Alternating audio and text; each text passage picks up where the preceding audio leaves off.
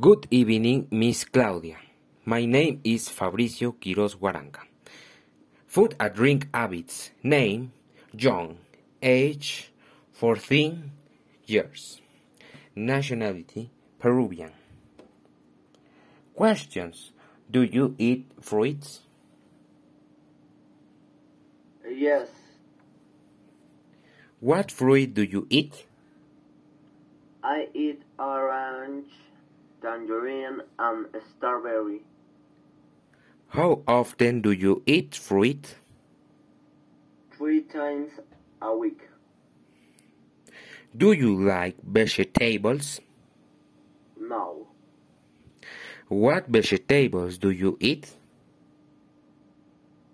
I eat lettuce, carrot, and beet. How often do you eat vegetables? More than three times a week.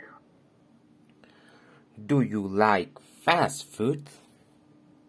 Yes, What eat fast food?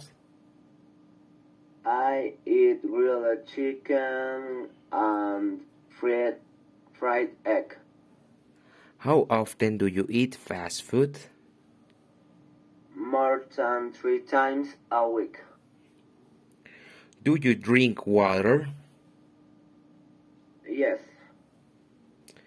How often do you drink water?